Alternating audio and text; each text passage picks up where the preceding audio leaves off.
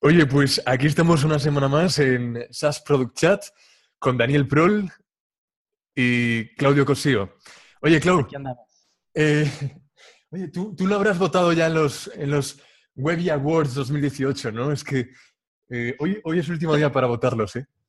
Fíjate que no he tenido, no he tenido tiempo. Eh, andamos ahorita ahí con un release.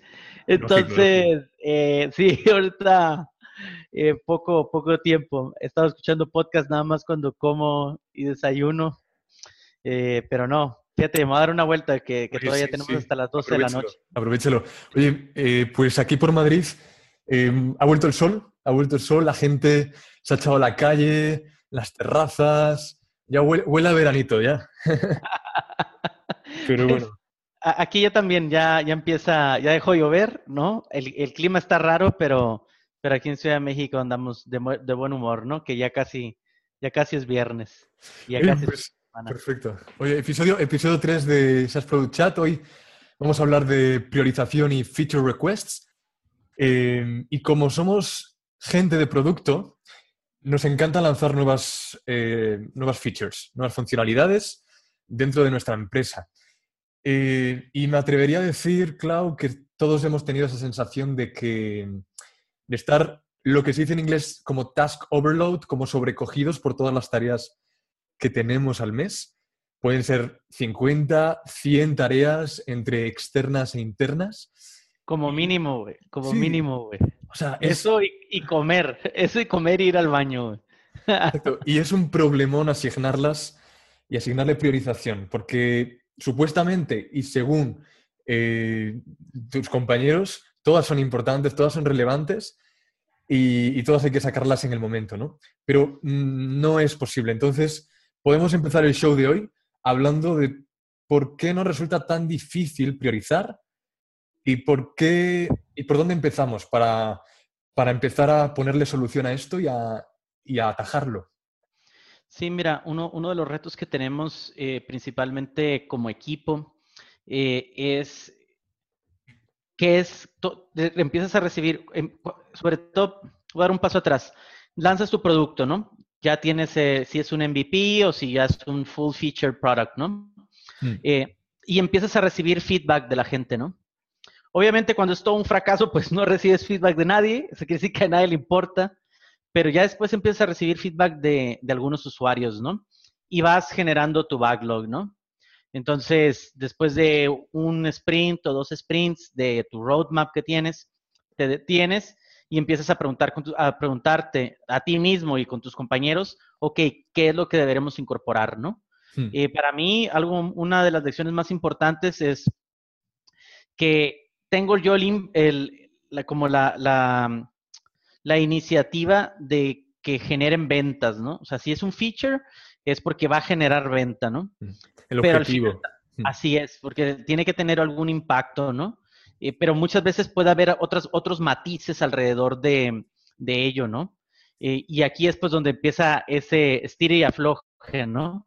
Entre la gente de producto, la gente de ventas, puede ser la gente también de la, dirección, ¿no? Y entonces entre todos van metiendo ahí como su, su cuchara, ¿no? Al plato. Y es, complicadísimo eh, ponerle solución a la priorización porque para mí existe hay muchísimas distracciones en, nuestros días. Eh, muchísimas veces hay, no hay muchos, digamos, muchos recursos eh, y, nos cuesta mucho. Y si no tienes un sprint muy bien montado y, tienes un manager que realmente eh, procura darle importancia a las cosas que, las, que la tienen, es difícil ponerle, ponerle priorización a estas eh, features.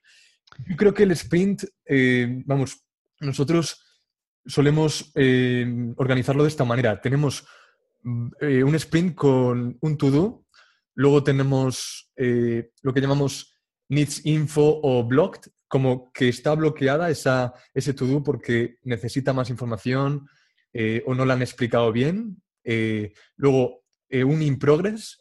Luego tenemos in code review, ready to deploy. tenemos luego ready, ready, for test, ready to deploy después del test y por último el done, que es el definitivo y ahí ya la confirmación de que está hecho. ¿Tienes alguna manera tú de estructurarlo, Clau, ahí? Ahí, mira, nosotros lo que estamos usando, no estamos haciendo ahorita sprints, sino estamos haciendo burn down. Ok. son que van por micro sprints, que es básicamente que podemos entregar en una semana, ¿no? Eh, y esto es porque nosotros recibimos, eh, dado que nuestros productos son, bueno, algunos tienen si acaso los 12 meses de vida, pero la mayoría son nuevos, ¿no? Entonces sí recibimos muchos bugs, ¿no? Recibimos mucho feedback, ¿no? De que eso sí funciona, no funciona. Como vamos de cara al enterprise, pues nosotros sí le batallamos todos los días ahí con, este, con los, con Internet Explorer y Microsoft, ¿no? Estamos ahí un poquito de la mano. Entonces, y tenemos, y ojo, son clientes, no tenemos ningún producto ahorita que, por ejemplo, en el trial period, generalmente somos muy hands-off, ¿no? O sea, les damos eh, su soporte, pero generalmente empiezan a venir con nosotros ya cuando pagaron, ¿no? Entonces son clientes que están pagando por el servicio. No puede, si es un bug que les impide, y, aparte son, como son integraciones, son cosas muy, eh, eh, las funcionalidades son muy, muy concretas, ¿no? Y si tiene un bug, quiere decir que no se puede realizar, ¿no? Entonces, tenemos, nosotros tenemos que tener la flexibilidad de poder meter ese bug en ese microsprint ese día sin que afecte todo el roadmap, ¿no? Sí, Entonces, básicamente... o sea, eh, en tu experiencia, corréis sprints, eso, micro sprints, sprints más largos de dos, seis semanas, de dos semanas, de menos de dos semanas, eh, supongo que dependerá mucho, ¿no? Eh, aquí, aquí, por ejemplo, eh, yo lo, que solía hacer es asignarle un porcentaje dependiendo de, qué tan core sea ese proyecto, ¿no? es un proyecto que requiere, o sea, que va a tener mucho impacto en la empresa, un impacto en el revenue, o es una mejora muy pequeña. Entonces, ahí le asigno un 70-30, un 50-50, a veces incluso un 80-20. Eh, ¿cómo, piensas ahí en la distribución eh, por, tiempos? Sí, mira, a nosotros como lo, como lo vemos es de la siguiente manera, ¿no? Obviamente eh, está que impacta en el revenue de la empresa. Hmm. Eso quiere decir que si ese, que ese feature es algo que necesitamos, por ejemplo, para cerrar un cliente, ¿no? O sea, es un feature request que llevamos porque como somos, de cierta manera, son apps que integran plataformas, generalmente viene, viene cualquiera de estas dos plataformas con un cliente detrás, ¿no? Hmm. Y te dice, oye, necesito que me integres con Trello, ¿no? En caso de Fresh, de Fresh Service. Y, la integración es con Microsoft Dynamics y viene con, esta, con este set de features, ¿no?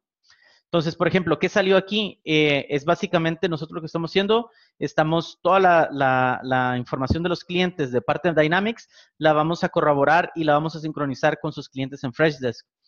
Entonces, nosotros, ellos lo que hacían era, pues bueno, que se junten, ¿no? Que hagan el merge y ahí tú vas haciendo un quilombo, ¿no? Lo que nosotros hicimos es, no, o sea, dentro de Dynamics hay una manera de sacar el XML con tu lógica de negocio y eso es lo que vamos a importar, ¿no? Eh, nosotros le dimos prioridad a eso porque sabemos que eso es escalable, hmm. es menos propenso a errores, ¿no? Entonces, al final era un feature que tenía que, que era importante porque iba a impactar en el, en el, en cómo el cliente iba a utilizar esa, esa aplicación, ¿no? O e, e, esa integración. Entonces, por eso, y no lo tenemos planeado, ¿no? Salió de una, una llamada con un MVP de Microsoft y nos dijo, oye, esta es la manera. y lo vimos y dijimos, ¿sabes qué? Eh, va, a cambiar, ¿no? ¿Por qué? Porque impacta. Sí. O sea, es el core, está alineado al core feature del producto. De hecho, eh, el, modelo, el, el modelo Cano Cloud define eh, cinco tipos de funcionalidades y entre ellas la que comentas yo creo que entraría dentro de la funcionalidad de performance, que es la que le, impacta al usuario para hacer una acción muy relevante. Puede ser una compra, puede ser subir un CSV al, software, puede ser... Eh, está muy relacionada con la satisfacción del usuario. O sea, es una feature de performance. Y, esas features son de las más importantes. De hecho, si quieres, eh, voy más a fondo de, este modelo porque realmente lo empecé a usar hace un año y medio y, es muy interesante. Eh, hay cinco funcionalidades. La básica, las features básicas se entiende, ¿no?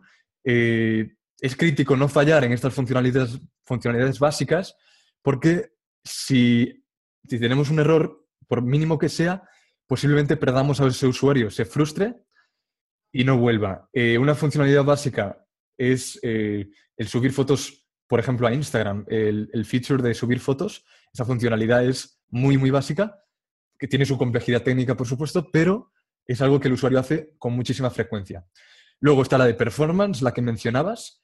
Creamos algo súper definido, súper concreto, para que el usuario eh, haga una acción relevante.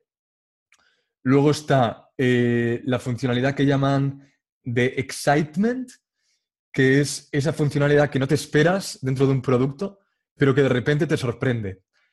Y voy a volver otra vez a Instagram porque realmente lo están haciendo muy bien. Y eso que estás, eh, pues quieres mandar una story y de repente tienes muchísimos nuevos como emojis y tienes un montón de, ¿no? de cosas con las que jugar ahí, pues eso es algo eh, excitement, ¿no? Una funcionalidad que te sorprende y no te esperabas. Por tanto, es muy importante para luego que hablen de ti el boca a boca. No es, no es tampoco tan importante perfeccionarla, no es súper importante eh, como definirla exactamente, sino que puede fallar y no pasa nada, pero si aciertas y si funciona, probablemente ganes muchos más usuarios por el, por el word of mouth, ¿no? Sí, ah, e, e, en todos estos eh, que, le llaman el, en, la industria hotelera, lo que hacen es eh, the duck in, the rubber duck in, the bathtub, ¿no? Hmm. Es ese componente que no está alineado, o sea, no está alineado para nada a la experiencia que esperaba el cliente y al final tú lo pones solamente para, como para moverle el tapete, ¿no? Decir, ¿qué está haciendo el patito de, de hule en la bañera, ¿no? sea, no te lo esperas en un hotel, ¿no? Este, y son el, tipo que te dejan el chocolate, ¿no? Entonces, a nivel de producto, eh, tienes que saber jugar muy bien con ello. Eh, y de momento, por ejemplo, dependiendo de, qué tan maduro sea tu producto, posiblemente no llegues a él todavía, ¿no? O mucha gente le quiere meter bells and whistles, ¿no? A los features cuando realmente no es necesario, ¿no? Porque no, uno, no, es, no es parte de la expectativa del cliente y sobre todo el tema de sorprenderlo tiene que ser después o antes de realizar ese core feature, ¿no? Para lo que está entrando, ¿no? Si no, no puedes caer, probablemente caigas en el reverse feature, que es esa feature que crees que va a impactar positivamente y lo que hace es eh, hacer que el usuario esté más insatisfecho y frustrarle, porque realmente no la necesitaba. Tú le estás metiendo una feature nueva que, que realmente no necesita. Entonces, por eso es tan importante cuidar estos detalles, porque cuestan tiempo de diseñadores, de desarrolladores, para, para al final, en este caso, de crecer el valor del producto. Sí, entonces, y sí, la metodología acá no es muy buena. Hmm. De hecho, nosotros este, desarrollamos un experimento de, una aplicación que justamente lo aplicaba a feature request, ¿no? Se les aplicaba, era una, una metodología, la metodología acá no la aplicábamos a un SaaS, eh, realmente no nos fue muy bien ahí, sí, tuvimos muchos, muchos retos, porque al final la metodología Canon no mucha gente la conoce. Eh, viene sobre todo del lado de diseño, del lado de ingeniería eh, tradicional o desarrollo de producto tradicional, casi no se conoce la metodología, pero sí es muy buena, ¿no? Porque te da muchos insights, sobre todo de, de likability y, y, la percepción de valor que pueda tener la gente sobre los features, ¿no? Este, creo que es una, es una muy buena metodología la de Cano, ¿no? Oye, Clau, y luego, después de ese sprint, vosotros soléis tener lo que se llama una eh, Stabilization Week o, semana de estabilización, donde puede haber, puede haber ¿no? Eh, mucho agotamiento y sobre todo puede pasar que descuidemos el código o los servidores. O sea, nos hemos centrado tanto en desarrollar esa feature, en lanzarla, en que los usuarios sepan que existe, que luego nos olvidamos del core del código y del servidor. Eh, ¿Cuáles son eh, algunas prácticas ahí que usas? Madre mía, güey. Creo que, eh, pues, así de buenas prácticas las conocemos, pero muy rara vez es difícil este, aplicarlas. Encontramos el espacio para aplicarlas, ¿no? Sí. tenemos, sí, se tiene que ser muy riguroso, ¿no?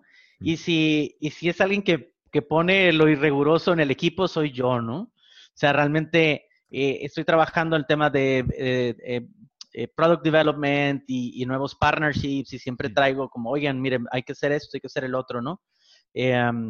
hace falta un poco de balance ahí a veces, ¿no? Que alguien se pare y diga, veces ¿qué? Esto tenemos que hacerlo.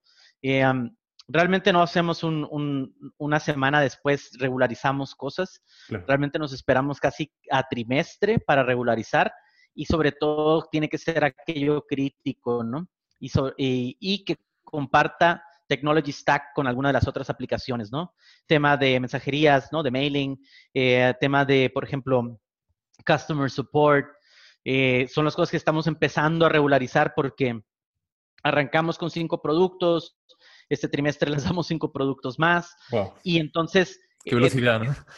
Sí, bueno, está, al equipo de producto le encanta, pero muchas veces te tienes que poner a hacer esto que a nadie le gusta, que es, oye, estos features que lanzamos, eh, ¿cuál es el feature usage que se tiene, no? ¿Se está midiendo, no se está midiendo, no? Entonces creo que, que muchas veces, más que, que, darnos esa semana, creo que dentro del microsprint tienes que poner esa, agregar esas tareas, ¿no? Que muchas veces son tediosas, que es lo que lo hace que sea un trabajo, ¿no? Sí. Eh, y, y, que te seas muy riguroso al momento de decir, ok, ya implementaste esto, ok, este tiene unit tests, ¿no? Tienes pruebas unitarias de ello, eh, has, has, checado el performance a nivel de servidor, ¿no? Esto puede escalar, ¿no? Porque muchas veces lanzas ese feature y ahorita posiblemente lo estén utilizando 100 personas, ¿no? Pero lanzas ese feature y puede que sea un feature que genere eh, un efecto en red y de repente tengas 10.000. Obviamente el stack que tenías para tus 100 o 1000 a 10.000, pues es un brinco de 10x, ¿no? Último y el código está preparado para eso, ¿no? Entonces, sí, hay que, hay que tenerlo en cuenta ahí. No lo hacemos con la rigurosidad que deberíamos, sinceramente, eh, por estar siempre con el, como con el, esta, esta ansiedad de seguir creando productos, ¿no? Entonces, eh, ¿de qué es lo que sería hacer? Pues sí, revisarlo cada trimestre, ¿no? Lo que hacemos nosotros, por ejemplo, ¿no? Oye, claro, antes mencionaste eh, los objetivos de negocio, el impacto que puede tener esa feature en el objetivo de negocio. Eh, pero claro, además del objetivo de negocio, tiene que haber un roadmap claro, priorizado, realista. Eh, y muchas veces ese roadmap, o, bueno, o ese objetivo, o esos objetivos de negocio vienen dados por el CEO o por líderes de equipo, ¿no? Pero vamos a entrar, si quieres, más en la parte de quién establece estos objetivos, eh, eh, quién, eh, o sea, quién filtra, quién es la persona que filtra todas esas cantidad de peticiones que vienen internas del equipo, externas de nuestros clientes. Es algo que tenemos que hacer realmente todas las semanas porque entran muchas. Entonces, ¿quién es la, persona autorizada para filtrar estas peticiones? ¿Es el CTO? ¿Es un VP de ingeniería? ¿Es el VP de producto? ¿Es el líder de cada departamento? Eh, claro, es, complicado, ¿no? Yo aquí vamos, si quieres, a enfocarlo en equipos de producto. Eh, claro, depende del tamaño de la empresa. Hay empresas que no tienen tantos cargos eh, directivos, pero si una empresa, por ejemplo, tiene un CTO que es también Head of Product, evidentemente esa persona es la indicada para, para liderar esto. pero claro, el problema viene cuando hay muchos y yo creo que ahí tú puedes tener una opinión muy informada y muy... Eh, pues has estado en empresas de este tipo. ¿Quién, quién dirías que es la persona indicada para, para establecer aquí eh, y decir, esto es lo importante, eh, esto puede esperar? Sí, mira, yo creo que el tema de las agendas es importante como, como de, plasmarlo y dejarlo en la mesa claro, ¿no? desde que arranca eh, un proyecto, ¿no? De, cualquier producto. Eh, para, eh, con esto dejas dos cosas, dos cosas claras y en la mesa. Uno, ¿quién está, ¿a quién estás sirviendo, no? ¿A quién le sirves? Y a nivel de negocio, ¿por qué le estás sirviendo a esta persona, no? O a esta organización. que hay un entendimiento ahí entre finanzas, marketing, ventas, que no es lo mismo, eh, y, el, y, la directiva, ¿no? Que esto esté claro, para que cuando se vaya a tomar una decisión, vayas por alguna de esos dos caminos que al final llevan, eh, mueven a la empresa hacia adelante, ¿no? Esto lo estoy haciendo por, porque son, es una buena decisión a nivel negocio, ¿no? O esto lo estoy haciendo porque es, vamos a servir mejor a nuestros clientes, ¿no? y nos vamos a despegar de la competencia X y Z, ¿no?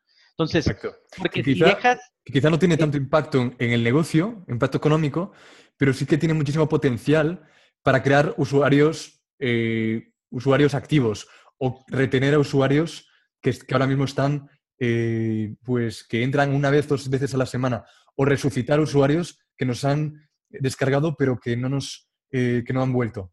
Ese tipo de cosas. Sí, sí y, esto te digo, al final alguien tiene que levantar la mano, ¿no? Y aquí es el, la razón por la cual ya las estructuras jerárquicas están dejando de funcionar, es porque si lo dejas a, la, a, la uno, a una opinión sesgada de la razón por la cual se va a hacer ese feature o se va a desarrollar o se va a crear algo para el producto, el resto del equipo queda fuera de esa visión, ¿no? Mm.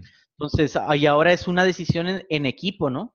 Es sientas al de marketing, sientas al de ventas, sientas al de producto y sientas al de, al, de, al de diseño, ¿no? O al de UX, ¿no? O sea, tienen que estar sentados todos para que todos estén, todos van a tener algo valioso que aportar, ¿no? O sea, porque muchas veces se toman, y a nivel de producto, los ingenieros o los desarrolladores toman una decisión eh, pensando en su opinión, ¿no? Y en su experiencia que muchas veces te pueden ahorrar seis o cuatro horas o ocho horas de desarrollo.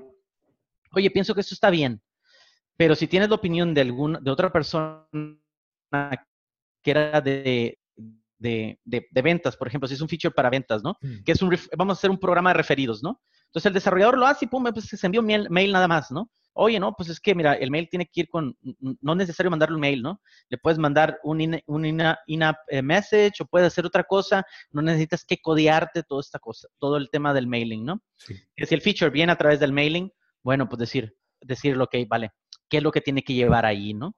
Eh, entonces, para mí siempre eh, las grandes lecciones han sido las decisiones que tomas, que toma un solo stakeholder con una visión sesgada, generalmente no son muy buenas decisiones. Yo creo que ha quedado clarísimo que la manera más directa de atajar el problema de la priorización es preguntarse cuál es el objetivo número uno de negocio que tengo en este momento. Y no preguntarse los cinco objetivos más importantes del mes o del trimestre, sino el más importante. Recuerdo que en Cabify, por ejemplo, nosotros teníamos eh, uno de los, un objetivo muy importante era tener weekly active trips, o sea, ¿cuántos eh, viajes, trayectos semanales se hacen? ¿Por qué esta métrica es más norte que medir cuántos weekly active riders o weekly, weekly active eh, drivers tenemos? Porque básicamente tenemos dos, lados del marketplace. Entonces, si nos inclinamos por uno, eh, no prestamos atención al otro. Entonces, desarrollamos features que realmente impacten en el objetivo número uno de negocio, Weekly Active Trips. Por ejemplo, crear un flow más simple eh, de, para, agarrar el, taxi. Eh, crear una mayor cantidad, eh, una mayor cantidad y claridad de mapas, que realmente se sepa dónde está el conductor en cada momento. más métodos de pago, un mejor onboarding. Todo eso son features que impactan claramente en esta métrica, ¿no? Entonces, yo creo que por ahí tiene que ir eh, cuando establezcamos prioridades. Eh, y esto, vamos, se puede hacer en empresas de servicio, en, empresas de productos de consumo. Facebook eh, lo ha dicho muchísimas veces. Shamat Halihapatia, lo ha dicho Alex, Alex Schulz, muchos ejecutivos de Facebook lo han dicho, el primer, el objetivo número uno, la métrica norte de Facebook siempre ha sido crecer el número, el, número de amigos por usuario. ¿Para qué? Para que, para básicamente evitar el churn rate, para evitar que los usuarios que ya tenemos eh, nos sigan consumiendo, ¿verdad? Y esto tiene que ver con priorización también. Sí, eh, y el tema del, del, churn rate creo que es, es, bueno, hay varias cosas ahí, ¿no? Uno tienes el, lo que es el Net Promoter Score, ¿no? Que es el, el, el, el, ¿cómo se puede decir? La calificación que te dan tus usuarios, ¿no? Eh, que eso te puede dar un indicio, o sea, muchas de, de las cosas que pasa con, con priorizar es, o de la mala priorización, es de que no haces tu tarea, ¿no? O sea, no entiende, o sea, no tiene la información suficiente para tomar una decisión y decir, este es un feature importante, ¿no? O sea, eh, y, entonces ya, ya, quien, ya cada quien depende con, qué se sienta cómodo analizando, ¿no? Algo muy sencillo es, te, te, montas tu Net Promoter Score para que la gente te vaya diciendo qué le está gustando, qué no le está gustando, para que te dé una guía, más no es un norte, ¿no? Eh, lo, ideal es ir subiendo ese score, obviamente, pero una, un norte es justamente bajar el churn rate, ¿no? Hmm. Que nosotros, por ejemplo, este trimestre es como nuestra, va a ser nuestra meta, ¿no? O sea, ya vemos que tenemos usuarios activos, ya tenemos clientes, ya estamos facturando, ya salimos de poquito, ya estamos viendo un poquito la luz, pero ahora es, ok, ya vimos la luz, pero ¿qué, tan, qué, qué tantos hemos dejado en la sombra, no? Entonces, y, eso es aquellos que no han regresado a utilizarlo, ¿no? Eh, y después ahí viene, ok, ¿cómo? ¿Cómo se afecta el churn rate? Pues bueno, empecemos con lo básico, ¿no? Es cuál es la experiencia que tiene el usuario al entrar en la aplicación, ¿no?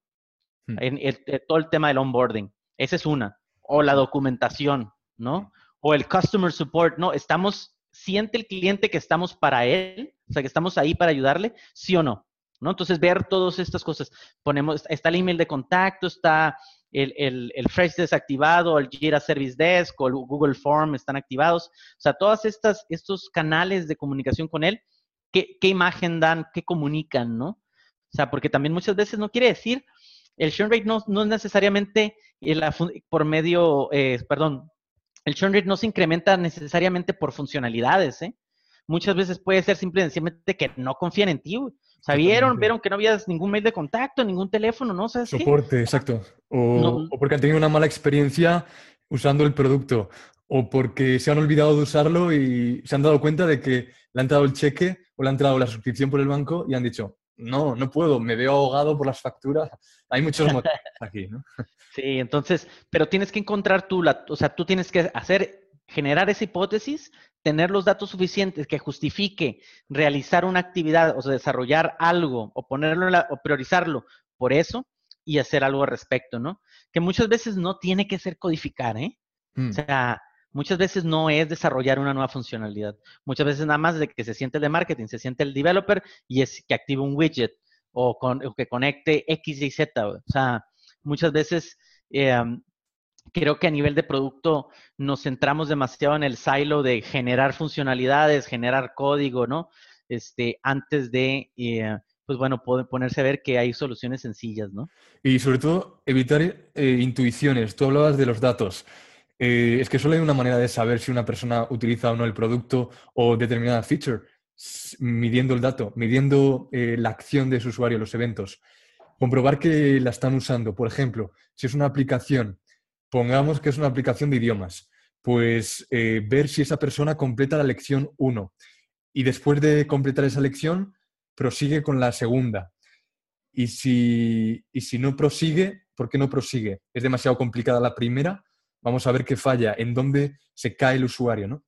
Eh, o en la fase de onboarding, la mencionabas, ¿cuántos clientes se registran por email? ¿Cuántos por Facebook? ¿Cuántos por Twitter? ¿Cuántos por teléfono?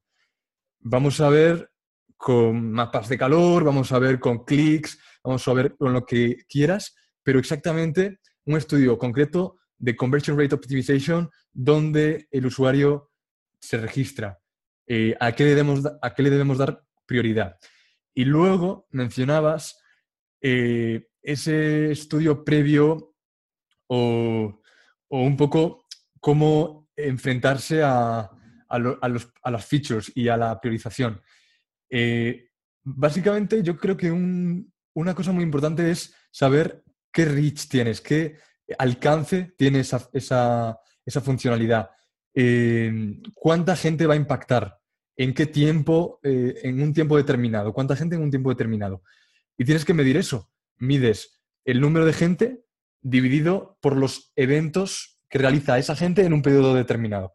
Ahí tienes ya un dato. Tienes un dato que puedes medir por trimestre, que puedes medir eh, como quieras, pero es concreto. ¿Cuántas transacciones al mes obtienes gracias a esa nueva feature, por ejemplo? Eh, y luego, claramente hay otras formas de, priorizar. eh, hace poco leí eh, un post de Intercom que mencionaba eh, otras, otros factores de priorización. Por ejemplo, el impacto. El impacto que tiene esa feature en nuestros clientes. la confianza. La confianza que tengamos nosotros en esa feature. o sea, ¿qué, ¿cuántos datos hay respaldando esa feature? realmente es 100% confiable, es un 80%, es un 50%, hay que valorarlo en equipo y con datos. Y luego el esfuerzo, el tiempo que supone desarrollarlo. No, y el, tema de las invertidas en el producto. estimar el esfuerzo es algo en lo cual eh, muchos equipos, eh, pues bueno, eh, ahí, ahí está la, trampa, ¿no? sí, oye, este, esta funcionalidad estimamos que va a ser dos semanas, tres semanas, ¿no? Y muchas veces tienes que hacer como una introspección y, ser sincero contigo mismo y el equipo, de decir, oye, eh, pues posiblemente ahorita no hay el tiempo para aplicarlo, ¿no? Eh, o todo lo contrario, vamos a apostar todas las canicas, ¿no? Eh, y aquí me la voy a jugar, ¿no? Porque a veces sí hay, sí tiene que haber un factor de riesgo, porque al final si tu equipo no está tomando riesgos en estas decisiones de desarrollo de producto, no puedes esperar eh, e, e, esos, esos resultados extraordinarios, ¿no? O sea, si eh, van a ser resultados que son bastante predecibles, ¿no? Incrementos realmente muy, muy insignificantes, ¿no? Pero muchas veces sí hay que tomar esos, esos riesgos para hacer aquellas features que dices, bueno, esto va a generar un impacto grande, va a requerir un esfuerzo, va a requerir una inversión, pero vemos que esto, este puede ser el return, ¿no? Un, sí, dime. No, y luego qué difícil, eh, qué difícil es decir no. Es decir, ahora no es el momento de hacer esto. Eh, y luego tragarse el orgullo, tragarse el orgullo de, oye, no, no es el, o sea, claramente tengo que saber qué es lo importante, cuál es ese objetivo número uno. Y claramente tu olfato, tu intuición puede, puede fallar. Eh, entonces tienes que dedicar tiempo a averiguar si es correcta o no. No, y sabes qué, qué ha sido lo más importante para mí eh, de las lecciones que, he recibido es, eh, teníamos nosotros el tema de, integrar este video a algunos de nuestros productos, ¿no? Y yo hablando con el product manager, ¿no? De, de, este feature de, una plataforma, de la plataforma, estamos como convencidos, ¿no? Oye, es que aquí, hacia allá va, ¿no? Todo. O sea, eh, en el video en el móvil, video acá, video allá, ¿no? Entonces, y, le, decía, le decía al equipo, tenemos que implementar video, mis. Le digo, es que seríamos el primer app en el marketplace con video y esto y lo otro. Hmm. Y entonces, y ahí los programas dijeron, bueno, sí está bien, pero no lo vemos claro, ¿no? O sea, sí vemos que va a impactar, que va a ser nuevo, pero eh, no, no lo vemos muy claro. Entonces dije, bueno, yo dije también, y fíjate, yo, yo pensando que iba a salir del otro lado, ¿eh? Ya te estoy diciendo cuál fue el resultado, pero bueno dije, pues mandemos encuesta a los usuarios y que ellos decidan, ¿no? O sea, no, mi intuición me dice esto, pero bueno, tu intuición te dice que no, eh, que los usuarios sean los que dictaminen, ¿no? Y al final los usuarios dijeron, no, pues es que, pues audio estaría bien, le digo, pero nos decían, pero porque al final el video no lo necesitamos porque generalmente estamos en una llamada por Skype, por WebEx, por. Zoom, por lo que sea, y lo único que necesitamos es escucharnos al momento de utilizar la, aplicación, ¿no? ¿Y qué haces cuando los usuarios te dicen, ok, yo quiero esto, pero mm, no encaja o no hace fit con el objetivo de negocio? O sea, es complicado decirle que no al usuario, pero no siempre tiene la razón. Sí, a ver, eh, aquí más que nada tú tienes que darle a entender que tú eres el que conoce más, ¿no? La plataforma, ¿no? Mm. O sea, que también y ahí es donde tú desarrollas un lazo de confianza con ellos, ¿no? Eh, eso obviamente no, tiene nada que ver con pero darle prioridad a ese feature, pero sí en el sentido de saber poder decir un no. Y esto es nada más decir, oye, tú confías en mí, me estás pagando por esto, eh, y yo te digo que ahorita de momento no es, no estamos en el momento adecuado, ¿no? O simplemente está fuera de nuestro alcance ahorita, ¿no? No tenemos los, los recursos para implementarlo o también, o también decirle, ¿sabes qué? Lo que me estás planteando es un caso muy concreto para, para, tu, para tu negocio, ¿no? Y lamentablemente no podemos, nosotros tenemos prioridad hacerlo, aplicar funcionalidades que, sea, que impacten al resto de los clientes, no solamente a ti, ¿no? Y, que, y la gente lo entiende. ¿eh? Oye, pues yo creo que con este comentario podemos terminar el episodio de hoy. Eh, claramente hemos dicho que si no se prioriza, se pueden pasar meses sin hacer progresos significativos, alejarnos del objetivo primario de negocio y por eso hemos querido traer el tema hoy. Es muy importante priorizar. Envuelve a equipos de diseño, equipos de producto, de desarrollo, de soporte, a prácticamente toda la empresa. Bueno, eh, muchas gracias por los comentarios. Hemos recibido en Twitter. Eh, mucha gente nos está preguntando, Clau, por cuándo salimos en Apple Podcast, en Breaker, etcétera. Pronto. Estamos en ello, estamos en ello. Es la, tercera, tercera, este, tercer este, eh, product chat. Eso es vamos a ir eh, conforme se vaya generando el interés, se vaya generando ahí la comunidad de Hitco también. Hay que ver cómo empezamos a abrirnos un poquito más hacia esos canales de comunicación, pero muchas gracias ahí por todos los tweets que nos han mandado, los comentarios en los diferentes grupos de Slack. sí, eh, pronto estaremos ya en, ¿cómo se llama? En, audio. Sí, eh, y, vamos, sí. vamos viendo ahí, ya que tengamos unos seis, siete episodios ahí para que también tengan y los puedan, los puedan escuchar con Eso sin, que les cortemos el avión. Eh, y bueno, traemos el tema de, de, la documentación también, ¿no? De hablar de mm. documentación para el siguiente episodio, ¿no? Eso es, episodio 4. Vamos a hablar de documentación, muchos productos que usáis eh, como Segment, como Amplitude, eh, no sé, digo estos ejemplos porque los uso a diario. tienen documentación. Zapier, Zapier incluso, incluso eso, apps consumo que usamos también, tienen su propia documentación. Eh, entonces, queremos entrar a profundidad. Eh, ¿Por qué se crea documentación? ¿Qué tipo de documentación hay que crearse? ¿Qué herramientas existen? ¿Hay que hacerla a través de, apps de terceros? ¿La tenemos que hacer eh, nativa? ¿Tenemos que hacerla realmente adaptada a la complejidad del producto? ¿Qué tipo de documentación desarrollar? Hay muchos temas y queremos verlos a fondo. Sí, último y nos aventamos ahí dos episodios hablando de documentación o lo quebramos y así no, no, no lo rayamos tanto con dos episodios seguidos de documentación. Creo que también eh, hoy hemos tocado varios, eh, varios temas importantes también, eh, como también el pricing puede ser también otra temática importante. pero bueno, documentación, sí, es algo aburrido, es algo tedioso, pero es un mal necesario, ¿no? Entonces así arrancaremos el cuarto episodio de SaaS Product Chat aquí en Hitco y la semana que viene más. Hasta luego.